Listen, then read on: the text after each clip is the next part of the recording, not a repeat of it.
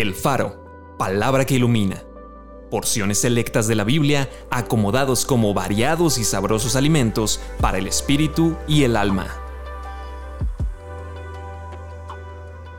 Febrero 12. Serán para mí especial tesoro. He manifestado tu nombre a los hombres que del mundo me diste.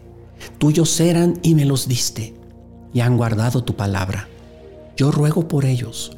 No ruego por el mundo, sino por los que me diste, porque tuyos son, y todo lo mío es tuyo y lo tuyo mío, y he sido glorificado en ellos. Padre, aquellos que me has dado, quiero que donde yo estoy, también ellos estén conmigo, para que vean mi gloria que me has dado, porque me has amado desde antes de la fundación del mundo. Si me fuere y les preparare lugar, vendré otra vez y los tomaré a mí mismo, para que donde yo estoy, ustedes también estén. Cuando venga en aquel día para ser glorificado en sus santos y ser admirado en todos los que creyeron.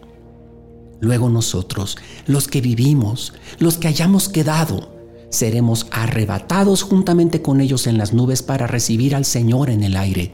Y así estaremos siempre con el Señor y serás corona de gloria en la mano de Dios y diadema de reino en la mano del Dios tuyo. Acompáñame a orar. Señor, creemos que tú escuchaste la oración de nuestro Señor Jesucristo. Y la oración de nuestro Señor Jesucristo fue que Él deseaba que nosotros estuviéramos con Él juntamente contigo. Gracias porque tú escuchaste su oración. Gracias porque el deseo de Jesús es tenernos a su lado y también el tuyo, Padre. Y algún día estaremos a tu lado. Esa es la esperanza que tenemos, que algún día te veremos cara a cara, que algún día podremos estar contigo por toda la eternidad. Anhelamos ese día, Señor.